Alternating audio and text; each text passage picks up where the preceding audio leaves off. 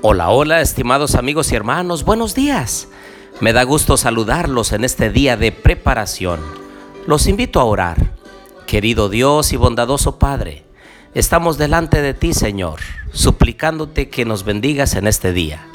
Acompáñanos en cada una de nuestras actividades. Bendice a nuestros hijos, bendice nuestro matrimonio, bendice nuestro trabajo, bendice nuestros quehaceres de este día. Lo pedimos en el nombre de Jesús. Amén. Bien, les doy la bienvenida a nuestro estudio y reflexión de Oseas capítulo 6. Les habla su amigo y hermano Marcelo Ordóñez desde el puerto de Veracruz, México. Abran su Biblia por favor en Oseas capítulo 6. Y miren lo que dice el versículo 1, venid, volvamos a Jehová, pues Él nos destrozó, mas nos curará. Aquí se expresa un deseo por parte del pueblo después de haber escuchado el mensaje de Oseas. Pero el pueblo le está atribuyendo a Dios todas las tristezas, las desavenencias y las crisis por las cuales ellos están pasando. No nos engañemos, queridos amigos y hermanos. Las consecuencias por nuestros pecados es algo natural que viene así como la siembra y la cosecha. No es Dios quien envía la tristeza, no es Dios el que envía aquellas cosas tristes que vienen a nuestra vida simplemente por el deseo de fastidiarnos o de causarnos mal. No, al contrario, de Dios recibimos todo lo bueno.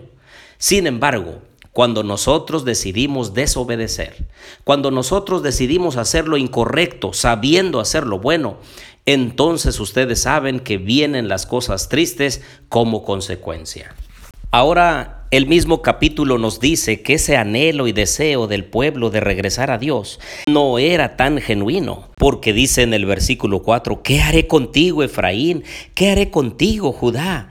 Vuestra piedad es como nube matinal como el rocío de la madrugada que se desvanece. Muchos buenos deseos se han quedado en eso, solamente deseos, y ellos no concretaban el regresar a Dios, el obedecer a sus mandamientos, ni se sujetaban a sus lineamientos.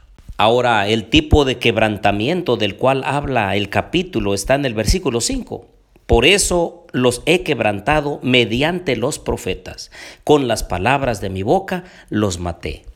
Y es que claro que cuando estudiamos la palabra de Dios, la palabra de Dios pone el dedo en la llaga, nos dice en qué estamos mal, nos dice en qué hemos caído, y a la mayoría de nosotros no nos gusta que nos digan nuestros errores, pues el Señor nos apunta y nos dice, tú estás mal en esto, en esto y en aquello. Necesitas regresar, necesitas arrepentirte. Y el pueblo no estaba listo para hacerlo, porque ellos creían que la espiritualidad era como algo de religión.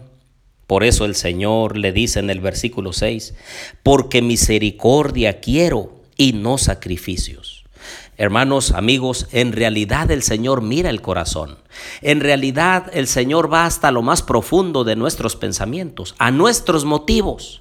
Hay cosas que nosotros queremos hacer solo externamente para que la gente nos vea, para que la gente crea que nosotros estamos haciendo lo bueno y lo correcto, cuando en realidad a veces solamente es una simple fachada.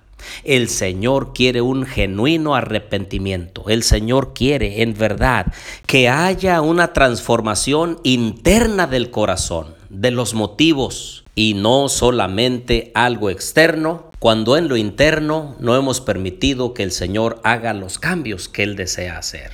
Y es que el Señor usa las mismas palabras que mencionó en Mateo 9:13 y dice, Id pues y aprended lo que significa misericordia quiero y no sacrificios. Este fue un llamado que Jesús les hizo a los fariseos y a los sacerdotes hipócritas que solamente querían llamarse seguidores de Dios solo de nombre, pero que sus pensamientos, sus actitudes todavía revelaban que estaban en tinieblas y que la luz del Evangelio no había transformado todavía sus vidas. Por eso en esta mañana te animo a que podamos buscar a Dios con todo el corazón, regresar a Él, así como era el deseo del pueblo, pero que nosotros lo hagamos en verdad que nosotros permitamos que la palabra de Dios nos hable, nos inculque en nuestro interior aquello que por nosotros mismos no lo podemos realizar. Por eso en esta mañana te digo, que el Señor te bendiga y te guarde. Haga resplandecer el Señor su rostro sobre ti y tenga de ti misericordia. El Señor alce a ti su rostro y ponga en ti paz.